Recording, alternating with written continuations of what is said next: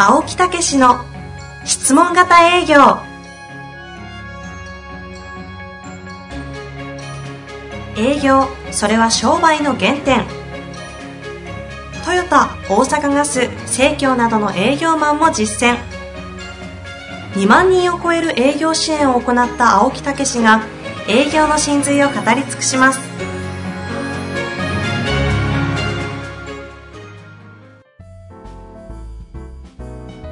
んにちは、遠藤和樹です。青木武の質問型営業。青木さん本日もよろしくお願いいたします。はい、よろしくお願いいたします。青木さん今日はとんでもないゲストを。嬉しいですね。嬉しいかどね。とんでもない方をお連れするんでね。我々のはいね、時代のスーパースターですか本当そうですよね。私も年齢は全然違いますよ。よーくご存知ですし。ら。ね、はい。もう知らない人、もう私ね、どんだけ宣伝してきたか。周りですか？周りに。これで断られたらどうするんだってね。周りで喋られてましたから、もう今も笑い声入っていただきましたが。はい本日のゲストは、えー石毛博光さん。はい、ありがとうございます。よろしくお願いします。よろしくお願いいたしますます。元ね、プロ野球選手、他にも数々の成績を残されているので、いやー、あの三千たるね、賞ねをたくさん取られてね。私の方から説明する必要もないとは思うんですけども、ええ一応簡単に1回目だけちょっとご紹介をさせていただきたいなと思いますので、少々お付き合いいただけたらなと思っております。えー石毛さんは、駒沢大学経営学部卒業後、プリンスホテル入社を経て、1981年にドラフト1位で西武ライオンズに入団し、新人王に輝きました。一年目から。1年目からです。ね青木さんの営業がね、成績振るわなかったことは違うようですね。はい、現役時代は西武黄金時代のチームリーダーとして活躍し、11度のリーグ優勝、8度の日本一に貢献、その他ゴールデングラブ賞、MVP など受賞歴はお伝えしきれないほどです。すごいね。その後フリーエージェント制限をして、福岡大英ホークスに移籍しました。40歳で現役を引退し、福岡大英ホークスの2軍監督、そしてオリックスの監督を歴任し、その後日本初の独自リーグである四国アイランドリーグプラスを立ち上げ、野球に挑戦する若者の有の場を創設されました。また2008年から城西国際大学客員教授となり、生徒にスポーツビジネスを伝えながら、東京、松山、今治、えー、重野球塾を開校し、塾長として子供たちに技術指導と野球を通して人間教育的な指導も行ってらっしゃいます。これ以上のご説明は必要ないと思いますので、いやいやいや早速番組の方を行きたいと思いますが、改めまして、重さん、よろしくお願いいたします。ありがとうございます。今なんか、プロフィール読んでいただいたら、なんか、そんな行々しいいやつじゃないなって自分でも思ってるんですけど、はすごいですね、ほんでもね。いうん、まあ、えー今年60になりますけど、あー。まあ、今のそのプロフィールも、えー聞かせていただいて、ああ、そういう人生だったなって、まあ、いつ死んでも悔いはないなという、まあまあ、いい人生を送ってきたかなといういやいやいやいや印象を今持ちましたね。いやいや、まだまだ活躍していね、思い上げ、えアスリート界をね、ね気にしていただきたいですが。私、あの、一つ上なんですよね。はいそうですええということは私は61になるんですかね。はい。61には見えませんね。ありがとうございます。私もそう思ってますけどね。青木さんの話なんですか？いやいやいやいや、さんもお若いですよね。若いですね。いや、もうね、私はあのね、あの時の西武のユニフォームを着てね、もう、足が長かったですよね。勝ったという過去形ですけど。いやでも今でもすごいスラッとされてるねんですよねえ、スマートああ、でそうですね。あの、現役割ると大概の人がこう太られるんですけど、ねまあ体質なとこもあるかもありません。えーでもかといって、そうそうトレーニングしてるわけでもないし、たまに子供たちに、まあ、バッティングはこうしなさいとか、ゴロの取り方を指導するくらいなもんで、そんなぎっちり練習はしてませんから。本当にあのユニフォームがよくね、似合って、えーちなみに青木さんから当時どういうこうイメージですか？もうメディアに出てた方ですよね。いやー、あのーもう焼き付いてますよ、私はね。ええそれとその後は、あの、プロ野球ニュースで、あ、プロ野球ニュースじゃないですか、あの、サンデーモーニングで、あのーあの人の隣で、張本さんとよ。ハリムさんの隣で、そうかそうか。そうそうそう。その後はそういう感じで、はい見てましたけどね。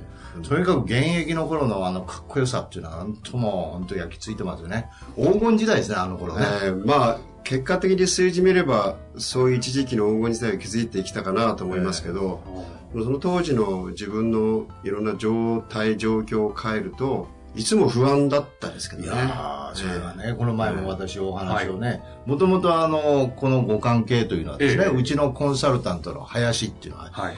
これが一応野球やってたんです よ。一応ね一応なんですはい。それの先輩やと。うんそれ前から聞いてましたね。はいいやー、一回石毛さんとお話したいなってね、えーいうようなことを思ってたんですけど、まあ、なかなかね、うんそんな遠慮して言えなかったんいやいや、あの、僕は逆に後輩の林の方からこの話をいただいて、えぜひ青木さんに会って話を聞きたいっていう。えい今、あの、たまに子供たち、若者に野球の指導をしてるじゃないですか。えそういう面で、えー青木さんからいろんなそのノウハウを勉強して、ええそれをこう子供たちに、あるいは生徒にちょっとフィードバックしてみたいなと思ってましてね。聞きました、遠藤さん。え聞きました。今日は本当、楽しみに来ました。今私に投資ながらリスナーの方に自慢してますよね。え？え？はい、聞よう聞いとくよはい。はい今日は従います。はい。いやー、ほんでもね、この間一緒に飲ませていただいたんですけど、本当に気さくなおっちゃんで。いやいやいやいやいやいやいやいや今もうそれ言うつもりで来ましたね、今日。いやいやいや、あのもともとね、千葉の田舎の農家の次男坊ですから。本当にね、いろんなお話をね、はい聞かせていただきましてね、もう本当楽しかったですね。あの、その時のね、感想の話ではなくて、ええ具体的な話はいかないと、皆さん何のコンテンツもないまま なるほど、なるほど。そうですね。はいもうすでに5分過ぎてますからね。ええもうこのまま終わるのは本当に私としてはね、酷ですので、えスタートしていきたいと思うんですが、えそもそも野球人口ってご存知です？え、野球人口ね。野球人口ってええ100万人ぐらいいるらしいんですよ、日本に。100万人でした。はい。で、プロ野球選手の人口も皆さん多分ご存知ないと思うんですけど、な何ぐらいでしたっけ？えー日本人のプロ野球選手として、うん先般記事に出てましたね725名くらいですかね。じゃ、だいたい1球団60人ぐらいがいて、720人。はい。その中でですよ、ええ100万人の人口がいて、720人に選ばれし人たちが、毎年、我々ビジネス界でいうと120人の新人が来て、ええ120人が今度リストされるんですよ。その中で15年間ですか ?16 年。16年間。16年間、これだけの実績を残してきて、勝ち続けたというのはもう、プロの中の超一流ですよ。その中のもう、特に一握り。ベストな、ね、なんや、そんなん選ばれてるとはもう本当にもう20人切っちゃいますよね。いやい。や、そういうふうに言われると、確かにその通りで、その通りで。その通りですよ。今、あの、遠藤さんがうん。勝ち続けてきたっていう表現使ってくれましたけど、うん。そういえばそうなんですね。すげえ話ですよ。の毎年こう、周期が早くて、ええ。なおかつ、その場その場でゲームの結果が出たり、打った打たないの結果が出たりして、うんまあ本当に瞬時にこういろんな評価が出てしまうスポーツなもんですから、すでにね、はい結果と隣り合わせ。そうですね。すごいですよね。で、いくら自分が頑張っても相手がいる仕事なんで、はい。うんいくらその完璧ないいボールを放っても打たれることもあり得るし、はいまあ完璧なスイングしても当たらない時もありますからね。うんまあその中で15、6年は長かったですね。いやーそんな超活躍された石毛さんの今回、そうです。第3回にわたっていきたいとそう思っているなんでで、ね。青木さんとしてはは今回プロに入るまでを今回そうそうそう。意外とね、いろんなことを聞いたんですけどね、はいちょっとそれを、あの、暴露していただこうと思います。質問してくださいね。いや、もうこんだけの方ですから、はいもうエース街道ガーッと来たんかとはいいうふうに思ってたんですけどね。そういうとこしか見意たことない。外意外な一面がありますよね。そうですね。あの、さっき言ったように、ええあの、千葉の旭市というはい。人口、僕らの時は3万ちょっとの町で生まれ育ったんですね。農家の次男坊として。はいはいええだからもうあの、子供の自分は、こういう今、大量の時期とか農繁期は、え学校休みにして、家族ぐるみでやっぱり農家を手伝いましょうという、そういう土地柄だったんですね。で人手が欲しいというな兄弟は何人いたんですか？二人兄弟なんですよ。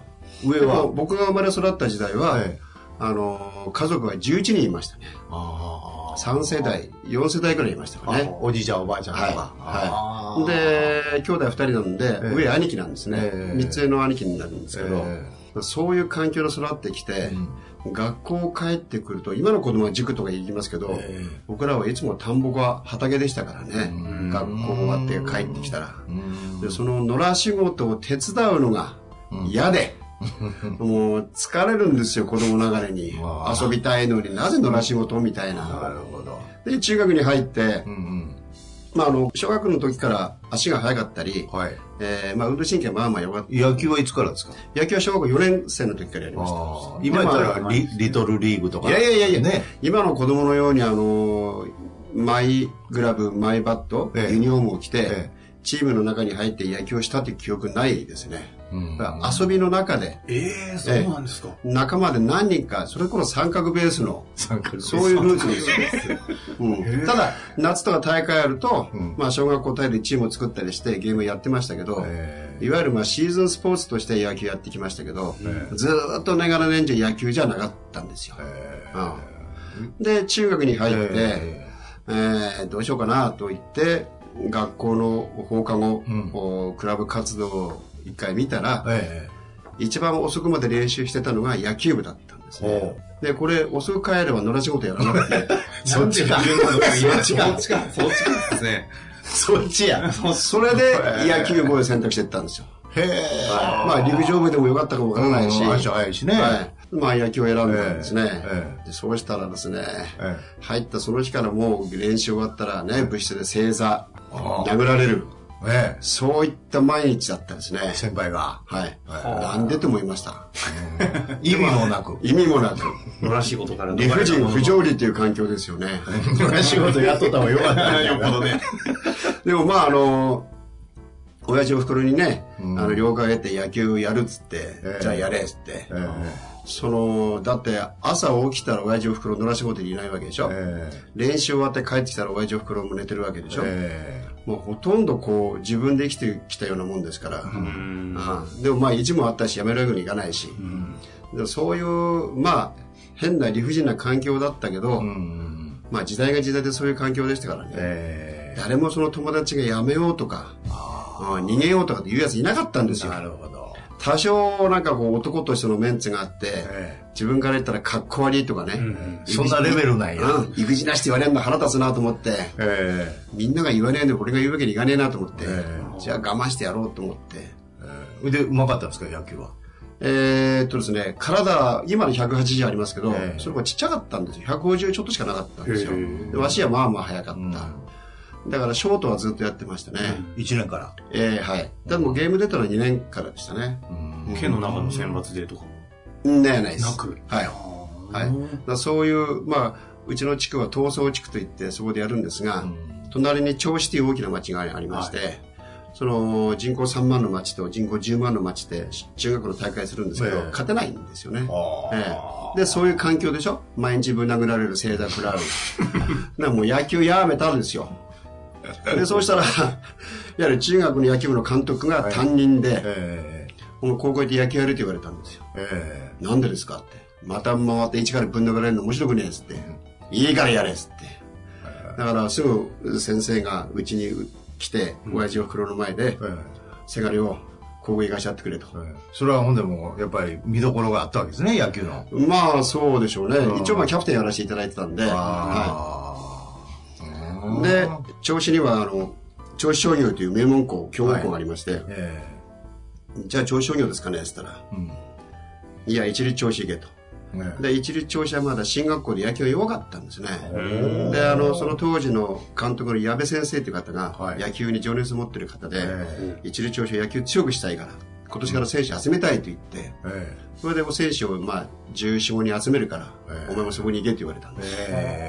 ええいわゆるオファーとかバンバン来てて、高校が決まるとかではなく？なしですね。えねえ、今の今の子供たち、中学生は、あの、みんなクラブチーム入ってるじゃないですか。はいえーボーイズとか、リッチシニアだとか、はいそういうのなかったです、僕らは。でみんなもう中学の野球部で野球やってましたから。うんだからあの当時も僕の進路なんていうのはもう監督の言う通り、先生の言う通り、親の言う通りですよ。自分の意思は何も反映されずですね。でも、じゃあ、その高校でやったら、新しく設立したんですから、どつかれることはなかったですねい。やいや、あの、上級生いましたから。あいたんですかはい。上級生いました。でも、あの、進学校でこう、みんな野球よりも、ん勉強を取る先輩たちが多くてですね、ええー入った当時はいたんでしょうけど、みんなこう、勉強が忙しくて辞めてしまう先輩がいて、なかなか先輩がいなかったんですね。で僕らの1年生の時は、そうそう毎日と疲れるってことはあんまりなかったですね、逆に。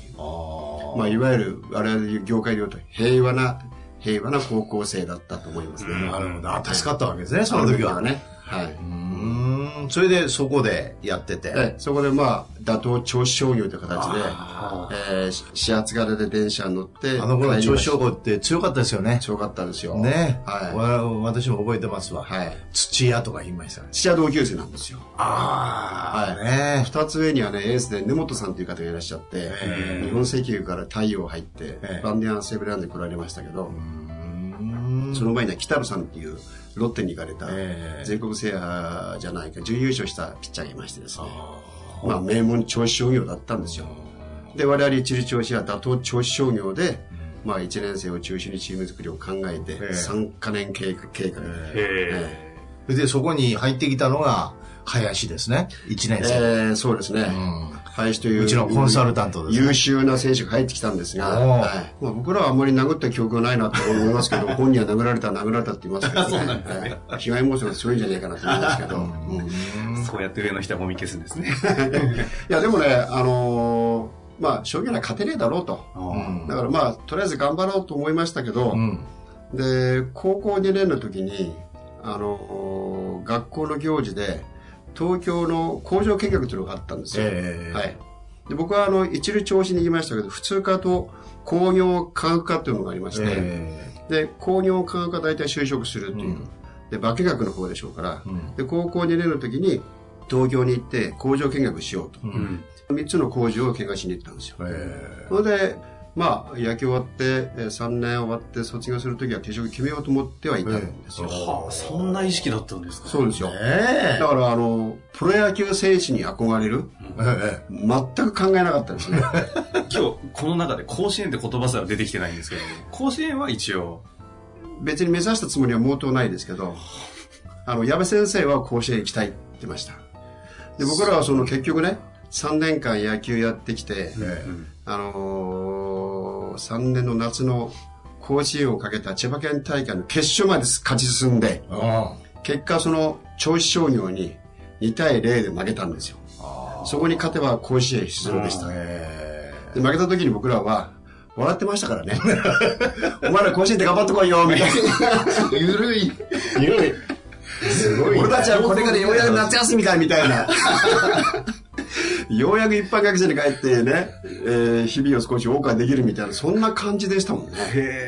はあ、また。でも、進学はもう、あのー進路はもう決めてましたから、ええ。まあまあと思ってましたけどね。ええ。そそして、その高校3年間の、うんまあ、春から夏の、まあ、大会ぶりを、駒澤大学の OB の方々が見ていらっしゃって、うん。もう一流調子の石毛っていうのがいいみたいだから、駒澤にスカウトしように行こうやってなって、それで大学の監督太田さんが、ええわざわざ朝日まで来られて、え石毛来いやってなってですね。えで、本人は全く行く気ないですから。ええで、っていうか、さっき言った兄貴がいます。え兄貴はあ地元の高校出たんですが大学行ってません、えで農家の次男坊がえ長男坊が大学行ってないのに、え長男坊を追い越して次男坊が大学に行くとはありえない話なんですね。で本家は長男坊が継ぐ、次男坊はどこ行ってもいいみたいな、ん。そういう土地柄でしたから、うん。でそういう土地柄だったけどまあ一応野球ではそこそこ形になった。まあ自分がううまいと思ったこと一度もなかったんですが、まあそういう評価があって、駒沢から、まあいわゆるスカウトみたいな形でお声かかったわけですよ。はあ、ちなみにドラフトもかかってましたね。、高校の3年のドラフトは、ロッテ6位かな ?8 位かな？それで指名を受けたんですが、ん。もうその当時は駒沢で進学決まってたもんですから、はいはいはい。うん。だからその駒沢進学までも吸ったもんでありまして、うん。でその兄貴が多少こうぐれてましてですね、ええ。ーうちに寄りつかなかったんですよ。えで、二度目ぐらいの大田さんが来られた時、兄貴が同席して、これ、うちの次男坊そんなに監督さんよ、野球のセンスあんのかみたいな。あるよ。なんとかなんのかってなんとかするよ、みたいな。わかったっつって、まあ、親父は兄貴に気遣うわけですね。うん。だいいよ、親父、俺頑張るから、とこいつ、うーが大学に行かしちゃってくれ、つって。それで僕は大学にお世話にななったんですよ。その時点においても僕の意思は何も尊重されませんでした。ずっと、ずっとそういうあれですよね、学生時代。ねねえ。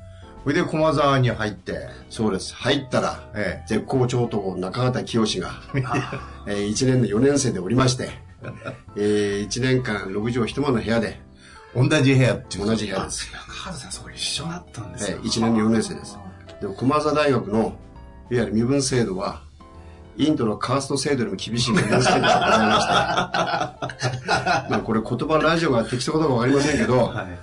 あの、1年生は畜生、え2年生は動物、3年生人間、4年生神様という身分制度がありまして、当時ええ今で、今はないことを祈ります。まあまあ、あの、すべてにおいてそういう大会系時代でしたからね。ねええだから僕は1年間中川さんのすべての身の回りの世話をしましたね。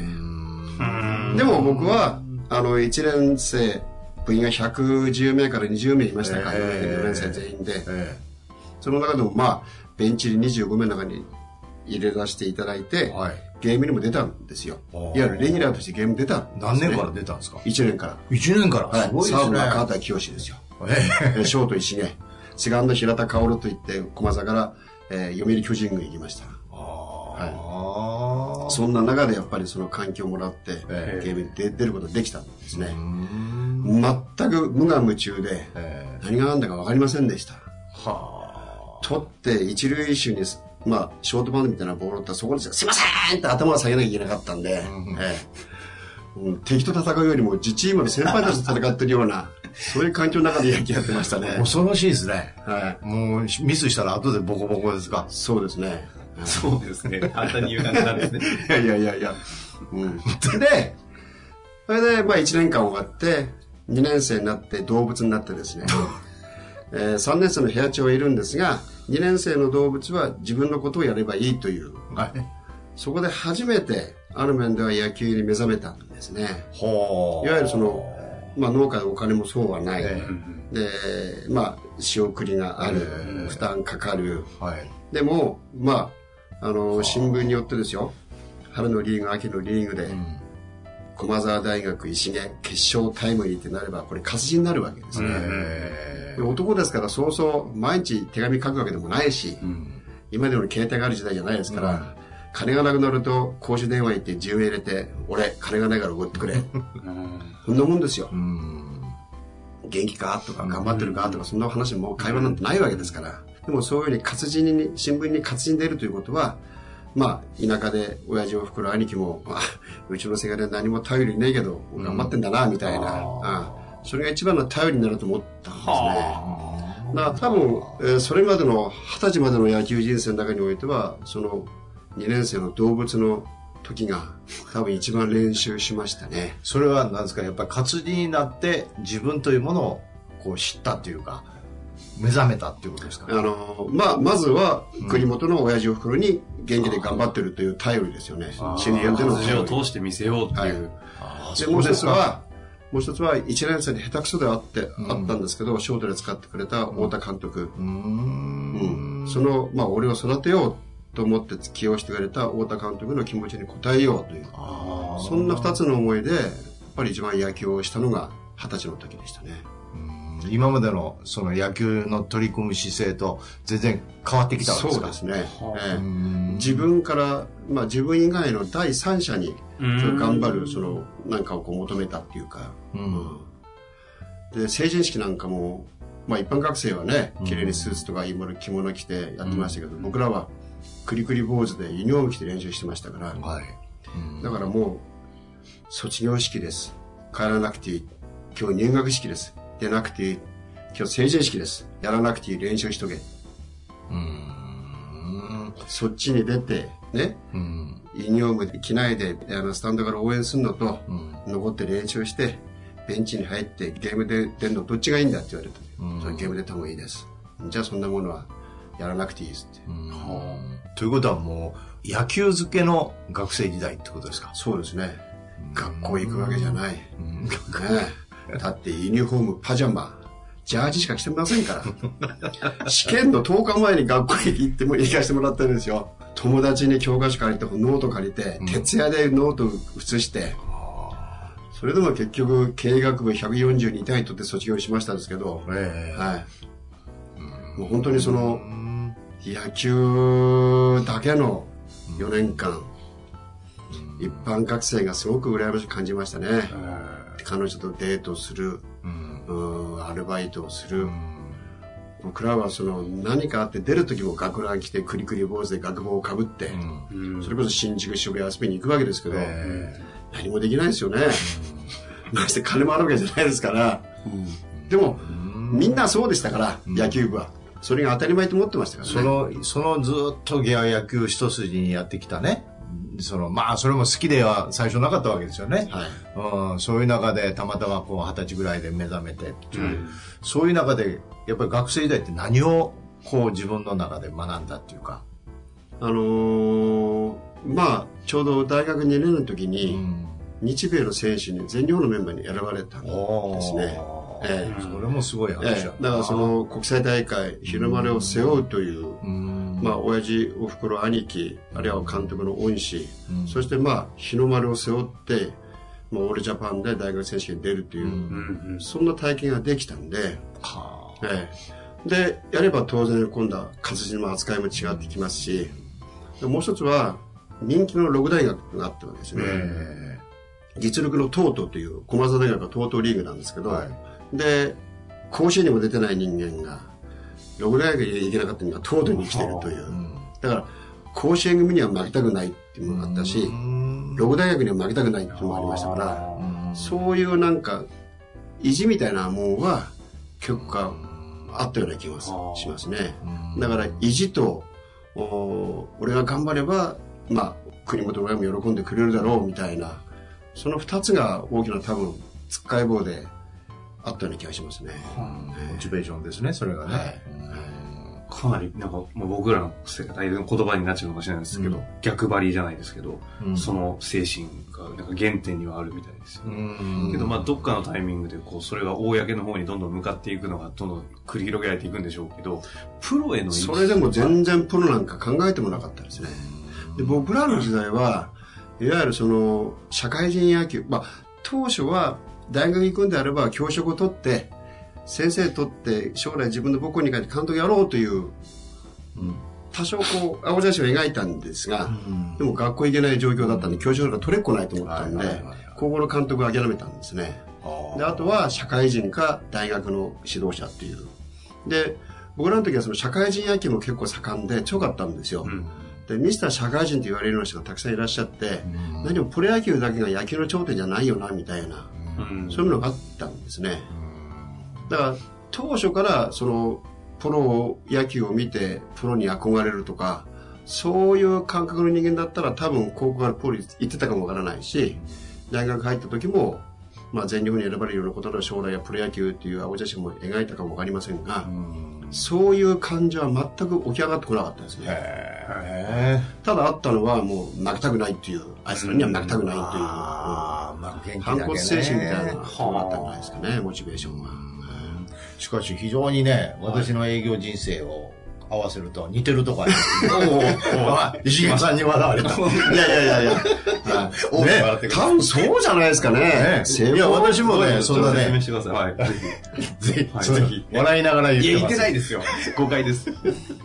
私もね、いや、私もね、負けん気は強かったですよ。はい。うん。で、営業ってそんなね、別に3000と輝く営業マンを目指したわけでもなくて、まあ、営業しかねえかな、みたいなね。うん。ねやるからにはちょっとは小増しになりたいなっていうね。そうですねええでも、そういうとこってなんかやっぱり、ねああるでしょいや、石毛さんがそうやとは思えなかったよね。ああ、いいやスター街道俺、いやいや爆心してきた人かなと思って。う。多分みんなそうだと思いますよ。へ多分、あの、普通の野球人は、今にいるプロ野球の人間は、多分僕みたいな感覚の人間が多いと思います。えそうなんですか。ただあ、僕らが違う、この人は違った人生歩んできたのかなと思ったのは、うん。原辰徳であり、えー清原和博であり、うん。うん、そういうのはちょっと感じますね。高橋由伸っていう。ああ、吉野もそうですね。ねえ。え前ちょっとね、お食事させていただいたお聞きしましたけど。えー。その違ったっていうのは、本当に、その、エリートですね。エリートっていうええ。怪我でも、うん挫折もない、うん甲子園行って活躍して、将来はプロですね、みたいな。あ順調に育ってますね、みたいな。本当のトップオブトップの中でもそういったちょっとこうあるわけですね。いやー、ほんでもあのね、石毛さんの姿はやっぱりね、男前でしたもんね。でした。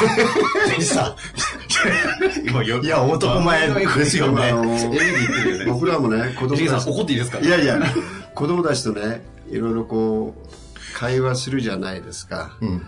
そうすると、なんつうんですかね、あの、みんな、あの、才能ある人間がうんプロ野球に行ってるという感覚を持つんですよ。いや、持ってますね。持ってます持ってます。いや、ねそれははい、何でも言うように身体能力であって、うん野球やる才能じゃないと思うんですよね。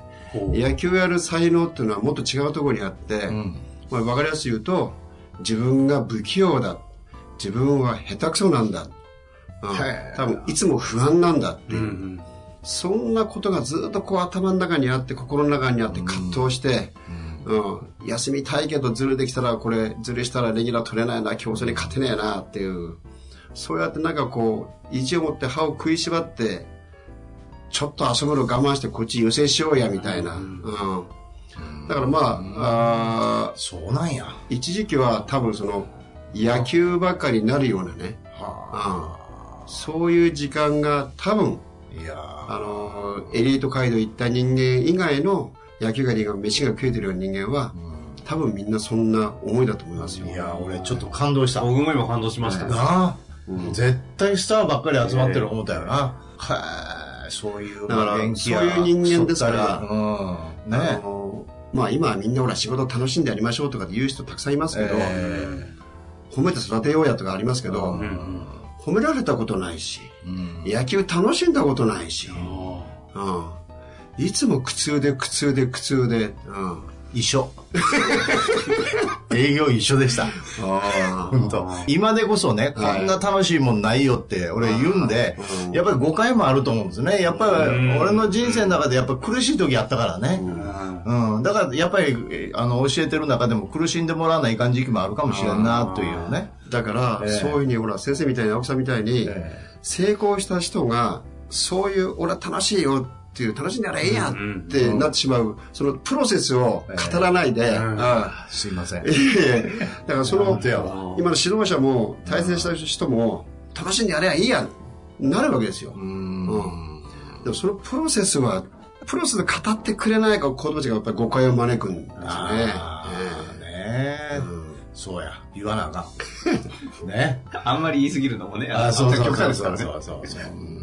うんいや、いや、でも今のは本当にね。すごいね。いやー、本当に。だから、楽しくない、楽しいこともありますよ。瞬時に一過性で、今日ヒーローになった、よっしゃやったー終わり。うんだからそのよっしゃやったーと一時期の一瞬を楽しむために、多分、8割か9割は多分しんどい思いしてると思いますけどね。まあそういう雑草の中でこうね、やってきて、そういう中からどんどんこう自分が変わっていくっていうかね、うんうん可能性を見出すとか、そういうところですかね。そうですね。うんでもそれは、ある面では、一人で頑張りきれないんですよ、なかなか。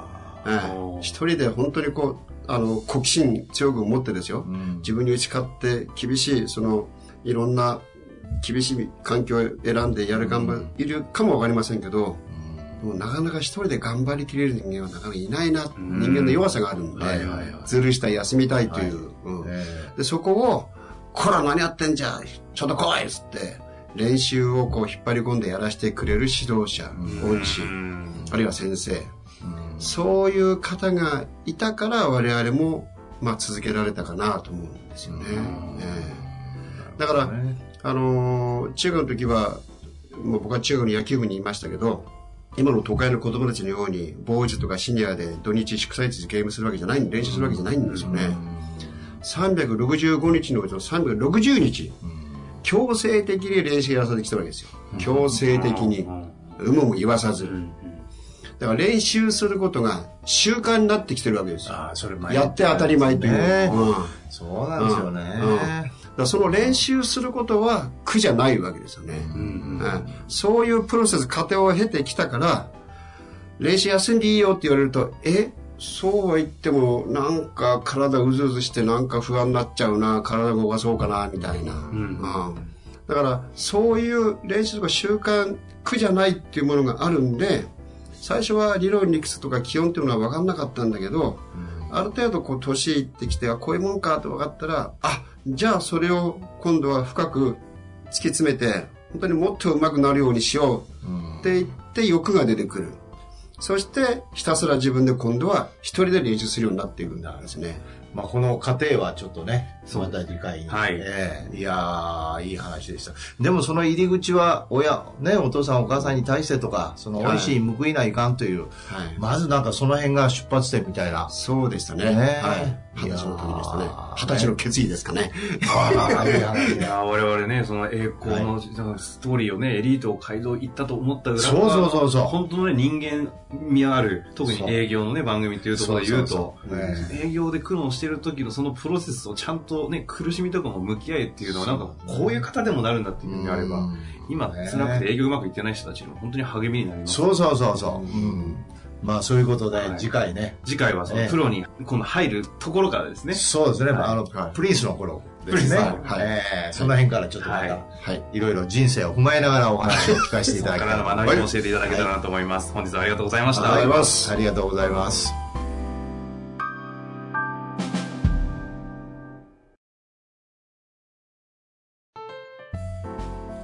日の番組はいかがでしたか？